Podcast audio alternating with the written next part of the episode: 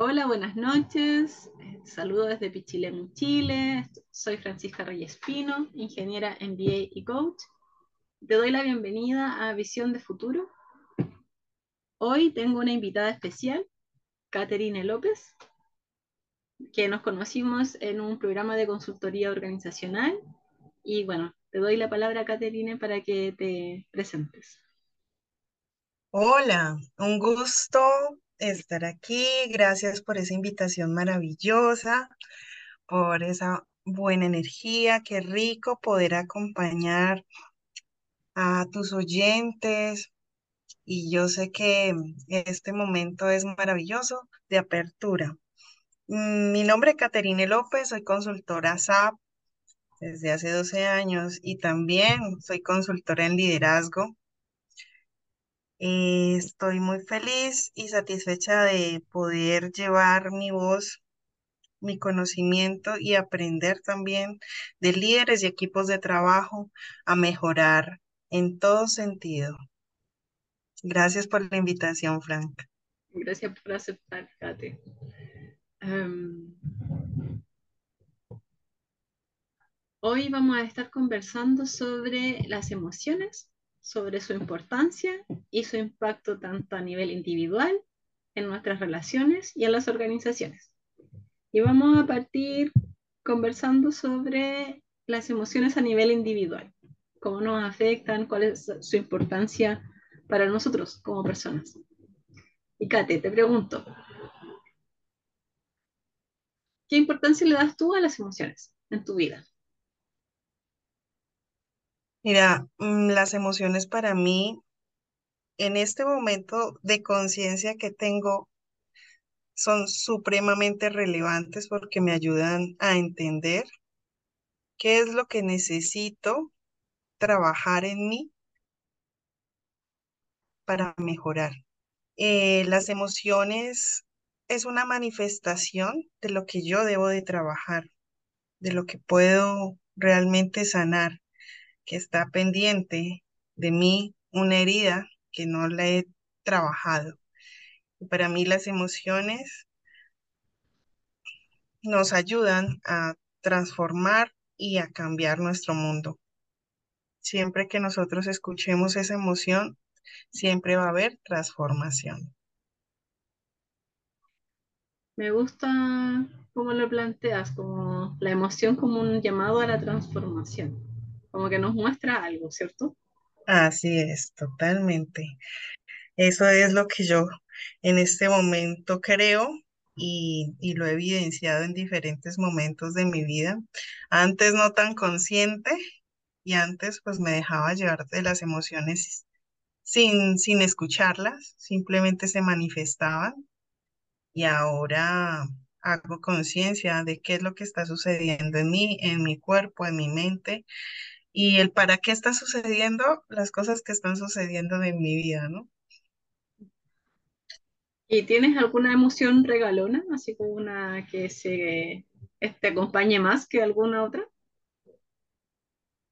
Pues la emoción que trato siempre de, de tener en mí es la emoción de tranquilidad, como, como estar paciente, tranquila y en fluidez, el aprender a, a, a dejar de, de tener el control, a mí me ayudó muchísimo a bajar mis niveles de estrés, mi frustración y por ende la emoción de la rabia.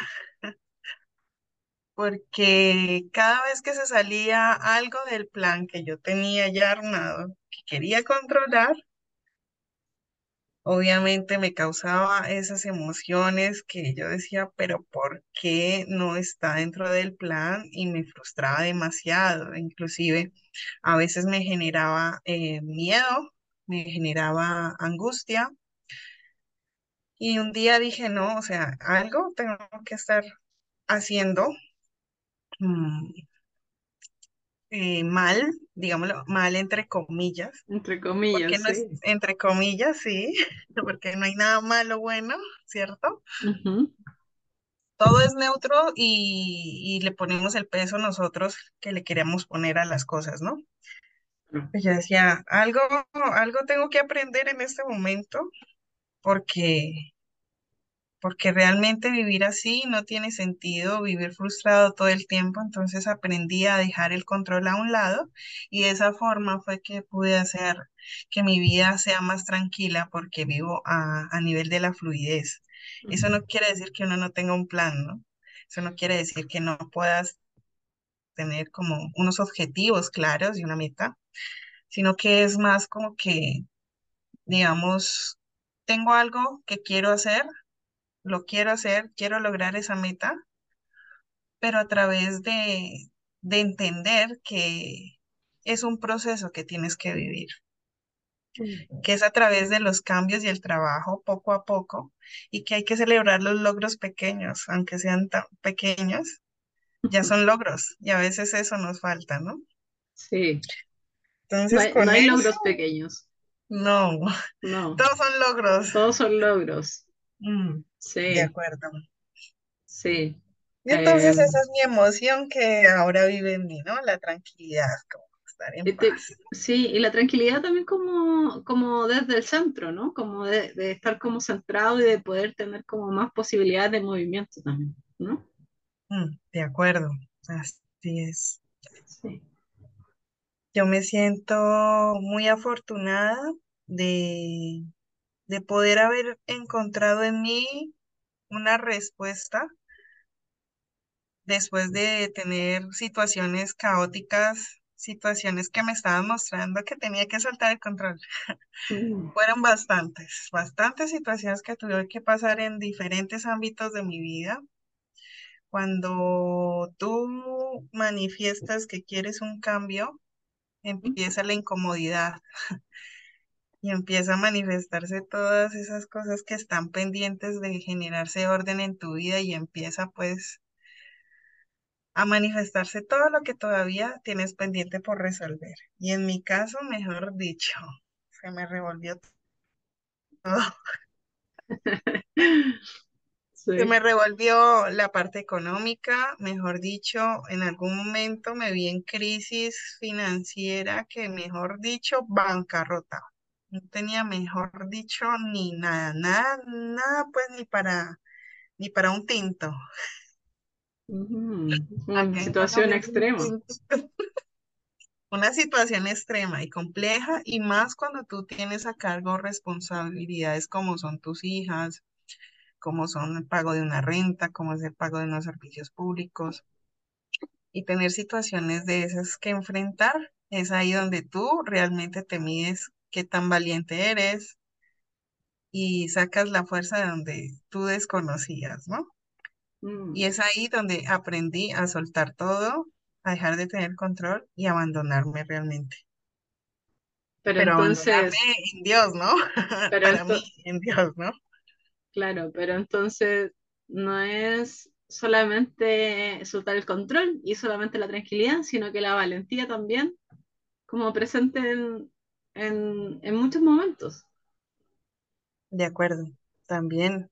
Sí, es, es un cúmulo de cosas, ¿no? Que se van dando a medida que vas pasando las situaciones. Sí, a mí me pasa eh, también algo parecido con el control. Yo soy o era muy controladora. Eh, y tenía como la, mi emoción regalona era el miedo, como que siempre el miedo estaba muy presente en mi día a día, en cosas muy absurdas y en cosas también importantes. Y, Claro, mm, y siento que la tranquilidad también es como una emoción que ahora es muy cercana a mí, como que me levanto lento, hago todo lento, hablo lento, el otro día hicimos un taller con Mile y, y una de las personas que asistió eh, le dijo que, que le había gustado mi voz porque era muy tranquila y era muy tranquilizadora. Y yo dije, oh, genial, que genial que alguien lo, además lo vea, porque yo lo siento, pero no sabía que otras personas lo percibían también. de acuerdo. Y la tranquilidad siento que es algo como que nos permite también como fluir más, como estar, estar bien. de independiente de la circunstancia, del contexto. Así es. Igual mira que, que hoy precisamente estaba estaba viendo como que un tema de la energía, ¿no? De la energía que tú transmites. Y realmente solo transmitimos lo que somos, lo que tenemos por dentro, aunque no queramos, la gente nos percibe, ¿ah? Y Sí. a pesar de que no nos conozcan, la gente percibe esa energía, percibe si somos, si estamos alegres, si estamos tristes, si estamos cabizbajos. Y pues la verdad, en este momento de los sentimientos o emociones que he tenido en mi vida, el tener tranquil, el tener tranquilidad es una de las mejores experiencias que he tenido, porque es como No, no es que todas las situaciones estén perfectas, ni que esté bien, ni que no, no hayan problemas en la vida, ¿no? Que no se te coloquen dificultades, sino como que es como tener la seguridad de que pese a lo que pase, tú vas a poder pasar y dar ese paso y que siempre lo vas a poder conseguir el objetivo que quieras, siempre y cuando seas perseverante, a pesar de los, de las circunstancias.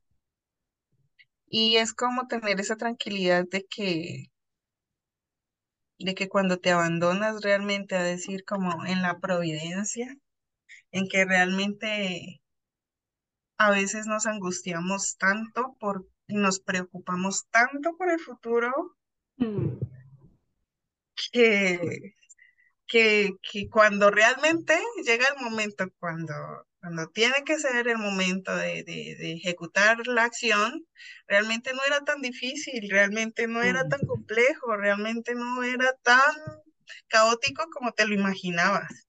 Y uno dice, uy, Dios mío, todo lo que me preocupé, todo lo que, lo que estuve angustiada todas las noches sin dormir o, o todo eso que me imaginé.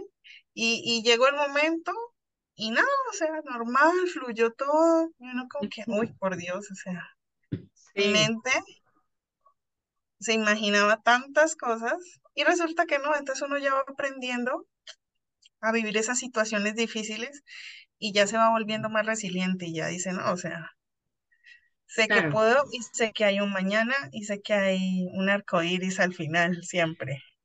Pero sí, o sea, cuando te escucho pienso como, como que también tenemos que desafiar a nuestra mente con evidencia, así como que si la mente nos lleva a pensar lo peor, como que recordar evidencias de, de situaciones anteriores donde esas cosas no pasaron, que no son reales. Que a mí me pasa igual, como que mi mente me traiciona y me lleva a lugares así como, como que pueden pasar cosas muy catastróficas pero después no pasa nada de eso. Entonces, como que yo digo, pero ¿cómo? Estuve meses pensando en esto, que no pasó. O sea, como que claramente el juego de la mente me, me lleva como a esa emoción que me quita posibilidades igual, porque me hace perder todo ese tiempo y toda esa energía imaginando cosas que tampoco suceden. Entonces, tampoco me está preparando para algo que realmente suceda. Entonces, siento que igual podemos como decidir, pero como desafiar des- desafiar a la mente como a, a confiar igual. Siento como que de repente eso he sentido también en los últimos meses, como confiar más en la vida, confiar más en las personas que nos rodean, confiar más en lo que, como en el destino, por decirlo de alguna forma. Como que todo igual va a estar bien. De, de alguna u otra forma, mm, las cosas se arreglan. Como hay un dicho que es como la carga se arregla en el camino. No sé Sí, si en Colombia se dice igual. sí, sí, Eh, y pienso como que eso es como importante traerlo en la, como nuestro diario vivir, como que puede ser que haya un desafío, puede ser que haya una dificultad, pero que habrá que enfrentarla cuando llegue, no adelantarnos a, a esas cosas que podrían pasar y que probablemente no van a pasar. de acuerdo. 90% de las cosas que pensábamos en el futuro no suceden.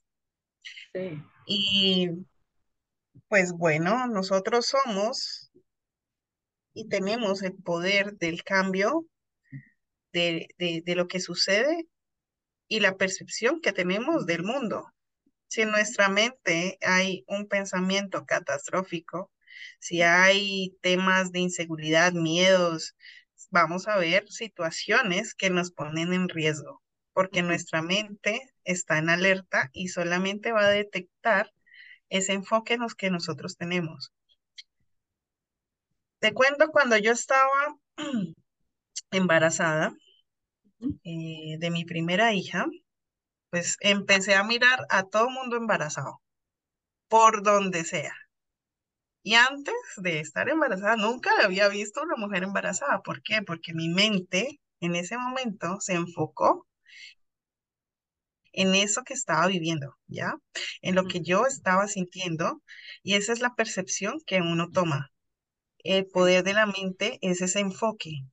Entonces, cuando tú tienes un pensamiento en miedo, en tristeza, en agonía, todo se enfoca en eso y te pones alerta y se te mueve la ansiedad, la depresión, entonces llegan como pensamientos que, que te ayudan a reforzar ese sentimiento, ¿no?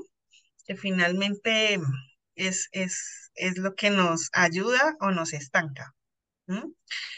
Claramente no es que toda, toda, la, toda la vida vamos a estar felices y que pues porque yo ya estoy en fluidez no voy a tener problemas, sino es como poder afrontar las situaciones. De acuerdo a lo que nosotros pensemos, nuestros pensamientos se vuelven emociones y nuestras emociones nos convierten en, se van convirtiendo en acciones y las acciones en hábitos. Sí. Igual siento que mm, como que es importante también como relacionarnos de otra forma con las emociones, como tener más compasión por nosotros, tratarnos con más cariño, si sentimos miedo, rabia, como igual ir con rabia, igual ir con miedo, pero desde un lugar como no tan castigador, siento. bueno, si tengo miedo, voy con miedo, pero no voy a dejar de ir quizás. Como que no me inhabilite esa emoción, pero tampoco tratar como de eliminar la emoción porque igual nos muestra algo, como decías tú, de nuestras heridas o de nuestra historia. No sé. Sí. Bueno. Dejar fluir las emociones, ¿cierto? Dejar fluir las emociones. Sí. No, no hacerles una. No estancarnos. Sí, o como una represión emocional, así como. Sí domina tus emociones. El otro día estaba leyendo un libro que decía domina tus emociones. Y yo, qué, horror, o sea, pobre emoción, pobre, pobre mí, que voy a estar dominándome además. No, no, como ten compasión por tus emociones, ten compasión por ti. Eso es que yo creo que es como, sería como más cariñoso con nosotros mismos. Y saber que todas las emociones son válidas y necesarias. El miedo es necesario, la incomodidad, porque te genera incomodidad y en la comunidad, incomodidad te genera cambios. Entonces es necesario. No todo puede ser pleno y feliz, ay, qué alegría, qué chévere. necesitamos cambios para transformarnos. Sí, y también pienso que si todo fuera feliz, imagínate que solo viviéramos en alegría, solo viviéramos en felicidad, no disfrutaríamos tampoco, porque no tendríamos como esa como contraposición de un lugar de tristeza, por ejemplo, o de angustia. Perderíamos como el sentido, ¿no? Sí. Como el reto, como que... Claro, o cómo sabríamos que estamos felices si siempre estamos felices. Exacto. De acuerdo, totalmente, así es. Todas las emociones son necesarias. Lo único es que no podemos estancarnos en ellas. Hay que dejarlas fluir. Sí. Bueno, vamos a seguir con nuestro programa. Les invito a escuchar buena música y ya regresamos. Bueno, vamos a seguir conversando con Kate sobre las emociones, pero ahora a nivel relacional. Cómo no, las emociones influyen eh, en la relación con otras personas, cómo no, cómo, cuál es su relevancia, su importancia en, el relacionamiento con otras personas. Entonces, Kate, ¿cómo ves tú la relevancia de las emociones cuando nos relacionamos con otras personas? Lo que nosotros sentimos lo reflejamos en nuestros actos y en nuestras palabras. Y muchas veces nuestra frustración y nuestra rabia, nuestras emociones negativas pueden también hacer que la otra persona las perciba y hasta las adopte si es que esa persona está dispuesta a adoptarla. Y nadie puede influir en otra persona si tú no se lo permites. Podemos tener basura emocional y queremos echarla en otra persona, pero la otra persona decide si realmente quiere tomarla o no. Generalmente esto pasa tan sutilmente y tan rápidamente, o por ejemplo en situaciones con la pareja, que digamos que tenemos un mal día, nos frustramos porque hemos perdido el control de lo que queríamos realizar en, en, esa, en ese día, de pronto en nuestro trabajo de pronto alguna actividad que queríamos realizar ese día y no se pudo y con, nos vamos con esa frustración, nos encontramos con nuestra pareja y empezamos a soltar toda esa carga negativa de frustración, de rabia contra esta persona, sin que no tenga nada que ver. Esas emociones pueden transformar también el ambiente donde estás viviendo, el ambiente donde te relacionas. No es lo mismo llegar a un trabajo donde tu jefe está dispuesto y en apertura para que pueda conversar contigo, a que esté de mal genio, que venga con frustraciones y que tú quieras preguntarle algo, decirle algo o darle hasta una mm, noticia no muy buena de algo que no estaba dentro del cronograma para cumplir las actividades y que esté de un genio pues que, que no se aguanta ni él. Sí. Entonces. Pero, también pienso que eh, podemos influir con las emociones que podríamos decir positivas, entre comillas, porque mm. siento que tú en particular tienes como ese poder de hacer cambiar la emocionalidad de un equipo, trayendo la alegría, por ejemplo, al equipo. tú y otras personas, o sea, todos podemos hacerlo, pero creo que tú lo tienes muy desarrollado, como que como que la alegría está como en ti. Entonces puedes como traer esa alegría que es contagiosa, como que igual podemos contagiar, tanto con rabia como con alegría. Como que pareciera que como que las emociones se contagian cuando estamos con otra persona, ¿cierto?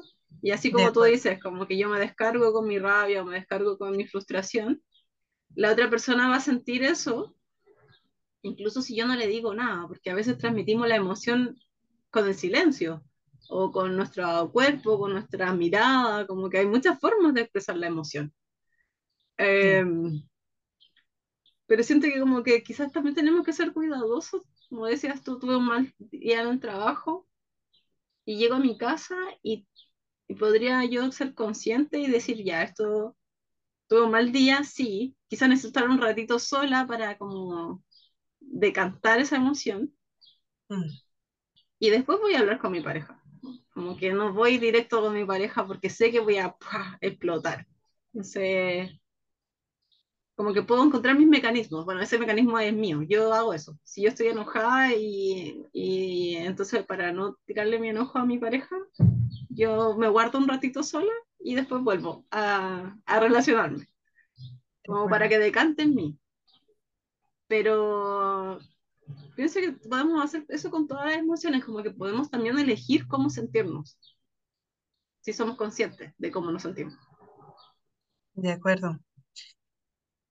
Eso es lo más importante, uno poder reconocer y decir, ok, soy consciente que en este momento mis emociones no son muy buenas y necesito un espacio para poder entenderme, escucharme y poder comprender qué fue lo que hizo que yo me sintiera herida de alguna forma o tocó una herida que yo todavía la tengo pendiente por sanar y esa es la transformación realmente, eso es lo que tienes que empezar a evaluar de las emociones, no solamente como exteriorizar de que, ah, bueno, es que mi jefe me habló así o es que fulanito me dijo tal o los demás, ¿sí? Sino como empezar a ver qué fue ¿Qué fue de esa situación lo que hace que en mí toque esas heridas que todavía, por lo visto, si me causa esas emociones negativas es porque algo tengo que trabajar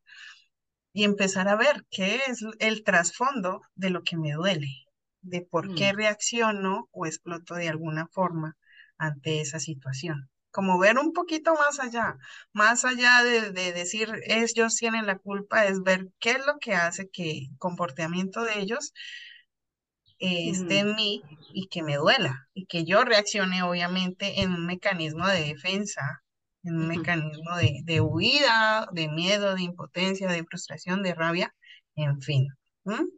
Sí, Y claro, obviamente las emociones positivas también se siente, la buena vibra, el, el que la persona esté tranquila, conectada y, y eso también es algo importantísimo de poder uno tener esa tranquilidad y esa alegría que, que sin nada que decir, como tú dices, el, el lenguaje no solamente es verbal, sino que hay muchas formas en donde uno puede comunicarse a través de su cuerpo, a través de, de sus movimientos, escribiendo un mensaje, sonriendo simplemente. Con eso puedes transformar el pensamiento o el enfoque de una persona que en ese momento no esté sintiéndose del todo bien. sí, sí, Entonces, pues eso es como, por eso es tan importante uno estar como, como en paz y en tranquilidad, no solamente para uno mismo, sino que cuando tú estás bien, tu entorno también se convierte en un entorno más tranquilo y más llevadero. Sí. Siento que también estar como tranquilo, estar centrado es como también una forma de tener mayor conciencia. Porque si yo, no sé, siento rabia por algo y soy consciente qué es eso que me da rabia, puedo verlo, puedo darle un espacio a la rabia, puedo darme un momento y puedo elegir. En cambio, si, si no soy consciente y estoy como en el automático, podría estar enojado y estar, no sé, pateando la puerta, como que eh, tener esa conciencia como que nos, nos permite como decidir y como ver qué es lo que necesitamos en ese momento. Porque sí, podría ser como un abrazo, podría ser como un momento sola, un- podría ser, no sé, salir a caminar, como que podríamos tener distintas estrategias como para conectar con nosotros mismos también. de acuerdo. Es que ah, detrás de un enojo o una frustración viene una emoción que puede ser una tristeza, ¿sí? Y, y la rabia es básicamente un impulso a lo que realmente está por dentro, que es una tristeza que llevas y que no has sanado de algo, una situación que te está recordando que la debes de sanar a través de esa situación que estás viviendo hoy.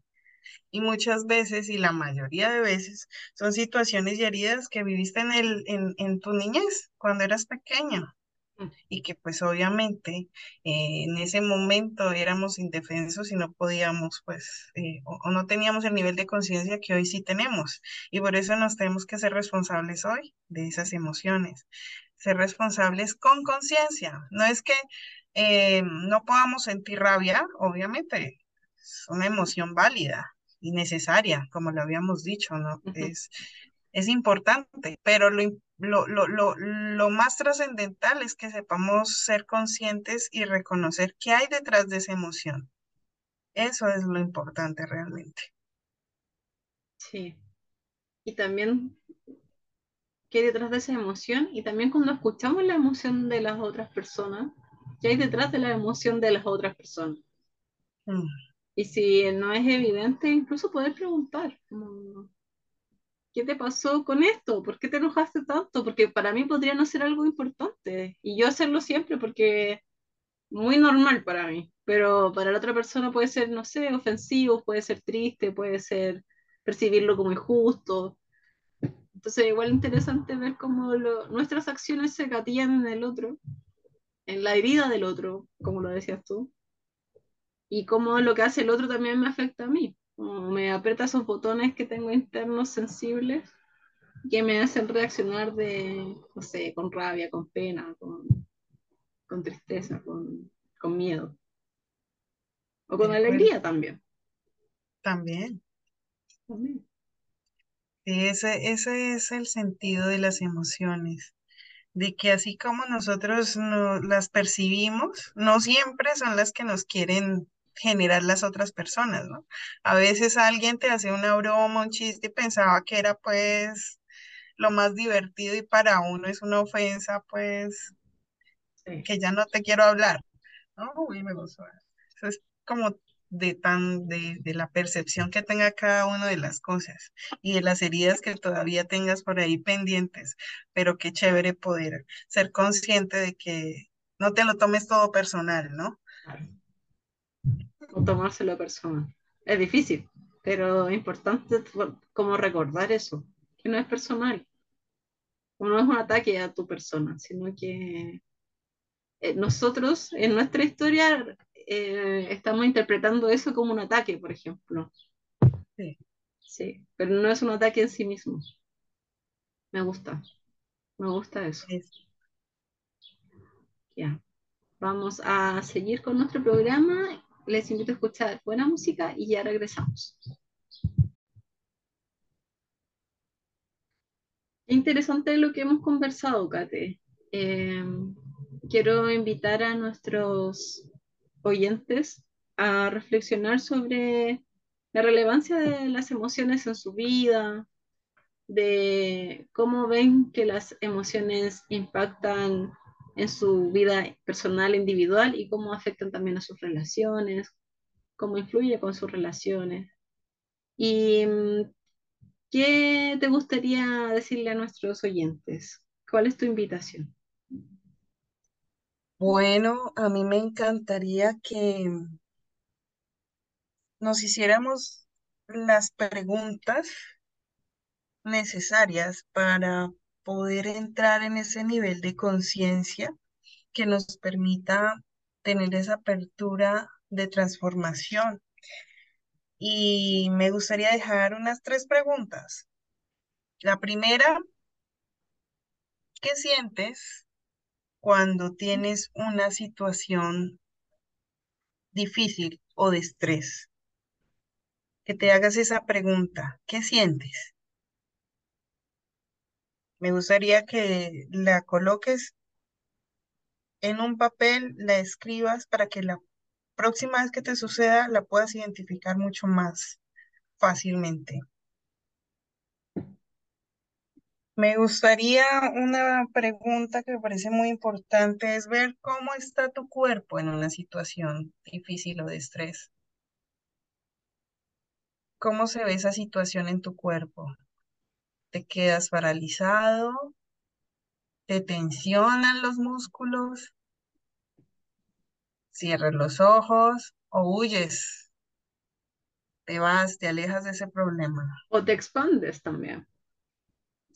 o te expandes? ¿De acuerdo? Y la tercera, ¿qué puedes hacer tú cuando una persona está en una situación compleja? ¿Cómo puedes ayudar, apoyar o simplemente alejarte también y dar espacio a que la otra persona pueda vivir su emoción como la tenga que vivir? Mm. Me gusta esa última pregunta porque es como ser consciente de lo que le pasa al otro y yo elegir cómo estar o cómo no estar, porque a veces tenemos que no estar para que el otro pueda eh, procesar su emoción, y, pero desde la elección, desde nuestra elección, de, con lo que le pasa al otro. Ser empáticos y también aprender a, a dejar que cada uno tiene su proceso y que no somos los salvadores, ni que tenemos la última palabra, ni que lo que nos sucedió a nosotros y funcionó para nosotros funciona para todo el mundo. O sea, cada uno vive de, acuerdo a sus experiencias, sus creencias, sus vivencias, sus dolores, sus heridas. Así que lo que hoy me funciona a mí, pues puede que no le funcione a otro, que sí, pero déjalo vivir, déjalo, déjalo ser. A veces lo más Sí, importante es que dejemos ser a la persona y ya, sí, sin juicios, sin, sin querer controlarlo todo, sin querer que esa persona se comporte de X o Y forma. Simplemente dejémoslo ser y ya está. sí. Y también siento que es importante que en la relación con los otros nos cuidemos también. O sea, como darle el espacio a la otra persona, pero también darle un espacio a nosotros, de cómo reaccionar ante eso, como cuidar también ese espacio que es personal, nuestro espacio. Y bueno, muy interesante Exactamente. Poner conversación. esos límites claros, ¿no? Poner- claro, como un límite, pero como un espacio también. O sea, poner un límite, pero darme un espacio para yo procesar también de acuerdo. cómo me siento yo con, con esas emociones. Y no ahí responder inmediatamente como ayudar o a, a resolver, que a veces a mí igual me pasa que, que trato de resolver todo y a veces hay cosas que no se pueden resolver, que solamente requieren como un espacio, un tiempo, un momento para la otra persona y también para mí. Cuidar, cuidar esos espacios para que cada uno pueda procesar a su tiempo. Sí, los silencios son necesarios. A veces simplemente el quedarnos en silencio nos ayuda a encontrar respuestas que no vamos a encontrar si generamos acción y movimiento. sí, que yo siento que el silencio nos permite también escucharnos mejor a nosotros mismos y también escuchar a, la otra persona. Pero también un silencio interno, así como darnos ese espacio como para sentir y no para juzgarnos. Entonces como que podemos tener ese espacio para vivir esa emoción, que nos muestra algo, que nos está mostrando algo. Espacio de reflexión y conciencia es la que nos permite hacer como el cambio, porque si no vamos a seguir viviendo las mismas situaciones con diferentes personas, con diferentes caras, hasta que nos atrevamos y seamos responsables de, de hacer ese silencio interno y entrar en conciencia de lo que está sucediendo. Sí, me gusta, me gustó esta conversación. Muchas gracias, Kate, por aceptar la invitación, por estar aquí por traernos tus palabras y también los vamos a dejar invitados para un próximo episodio donde estaremos conversando con Kate sobre las emociones en el mundo organizacional. Muchísimas gracias, Fran, por este espacio tan maravilloso, todo con el mayor amor, con la mayor tranquilidad, paciencia, conmigo misma. Y yo los invito a que sigan escuchando estas conversaciones de valor, conversaciones de conciencia, conversaciones que te permiten llevar tu esencia a un mejor nivel. Así que un abrazo y muchas gracias, Fran. ¡Mua! Dios te bendiga. Muchas gracias, Kate. Eh, bueno, nos despedimos por hoy. Les invito a seguirme en Instagram o en LinkedIn como Francisca Reyes Pino. Kate, da tu Instagram para que te sigan. Ah, bueno, muchas gracias. Mi Instagram, arroba coach Kate Lo. Coach Kate Kate con. K, Kate, K Lo. Genial. Que O tengas en LinkedIn también me pueden encontrar como Caterine López Macías. Caterine López Macías. Caterina López Macías. Genial. Así es. Así que muchas gracias por este espacio, muchas gracias por escucharnos, muchas gracias por esa apertura que tienen en este momento los oyentes para consigo mismos darse una oportunidad de mm, reflexionar y tener su criterio para con estas conversaciones de valor. Un abrazo gigante. Muchas gracias, Katy. Bueno, que tengan muy buena noche. Muchas gracias por conectarse, por escucharnos. Espero les haya generado valor esta conversación. Nos vemos el próximo miércoles en RCC Radio Internacional. Escucha cosas buenas.